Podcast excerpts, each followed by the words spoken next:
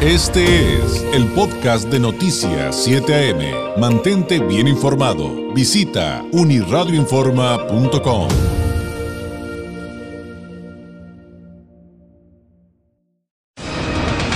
Noticias 7 AM presenta el análisis en 1, 2, 3 con Carlos Álvarez y sin duda con temas eh, para aventar para arriba. Es increíble la carga, la, carga de información que tenemos para esta semana con nuestro analista político, periodista y corresponsal del Semanario Z en la Ciudad de México y a quien usted encuentra en redes sociales como arroba gurú mexicano Carlos Álvarez. Carlos, ¿cómo estás? Muy buenos días.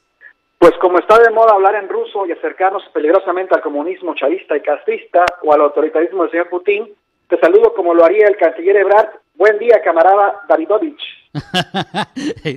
Oye, eh, ¿qué, cosas con eso. Eh, bueno, también tenemos que admitir que nos da para reírnos mucho y, memes. Oye, fíjate que lo que está pasando en Baja California con las vacunas nos da perfecto pie para, para el primer tema que vamos a tratar el día de hoy, porque te cuento que acá, pues a tres adultos mayores, pues ya les aplicaron una vacuna que no les tocaba, este, les pusieron una que no era en su segunda dosis y pues andan en observación a ver qué pasa, ¿no?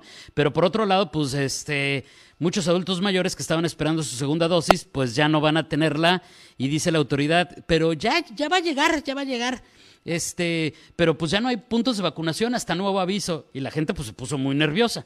Pero bueno, abriendo el panorama, Carlos, el tema de las vacunas sin duda sigue siendo motivo de prioridad.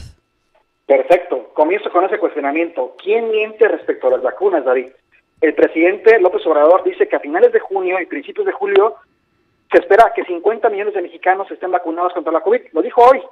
Pero a cuatro meses de que México se convirtió en uno de los primeros países en comenzar con la vacunación contra este, esta enfermedad y está entre los 15 países que más dosis han aplicado, apenas ha logrado inmunizar a 4.7% de la población con un esquema completo, es decir, dos dosis. Según la Política Nacional de Vacunación, para mañana, primero de mayo, tendrían que estar vacunadas 15.5 millones de personas, incluyendo a personal de salud de primera línea y restante, que ya vimos que no lo va a hacer, y los demás de 60 años. Sin embargo, aunque se han aplicado 16.6 millones de dosis, solo 6 millones de personas, incluyendo a casi medio millón de docentes o profesores, cuentan con un esquema completo. Dudo que lleguemos a la cifra que el político tabasqueño nos está prometiendo, David. Y rápido paso otro tema, porque si no se nos va a comer el tiempo.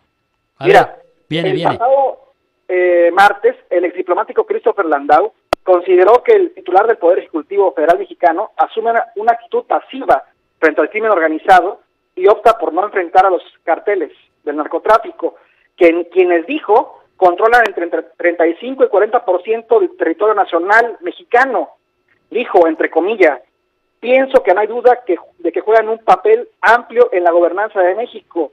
Insistió Landau y señaló que el ejército mexicano fue superado en armas el 17 de octubre del 2019 cuando dejó ir a Ovidio Guzmán López Alex el ratón porque no quería tener un derramamiento de sangre más generalizado en Culiacán. Vergonzoso que nos que nuestro principal socio comercial nos da de esta manera. Y mira, este mismo viernes como casi todos los días, el presidente López Obrador tocó temas electorales, violado su propio acuerdo por la democracia y la ley electoral, pero se victimiza afirmando que los consejeros del INE lo podrían multar y hasta arrestar, dice él.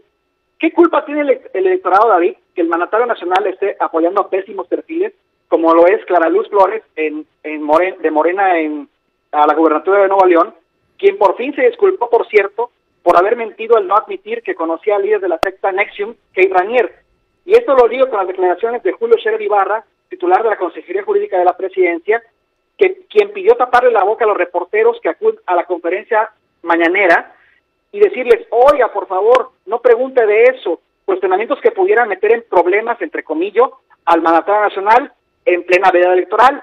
Y aunque después dijo que sus declaraciones fueron sacadas de contexto, ¿qué diferencia abismal hay entre él y su padre, don Julio, don, don Julio Ibarra, fundador de Semana del Proceso, quien decía, por, por ejemplo, respecto a la labor periodística, tengo la certeza de que no hay hombre más libre que un reportero. O también decía, los sordos también escuchan y los mudos también hablan. Mira, y rápido a otro tema. El diputado federal Porfirio Muñoz Ledo anunció que la próxima semana constituirá un frente amplio en defensa de la Constitución.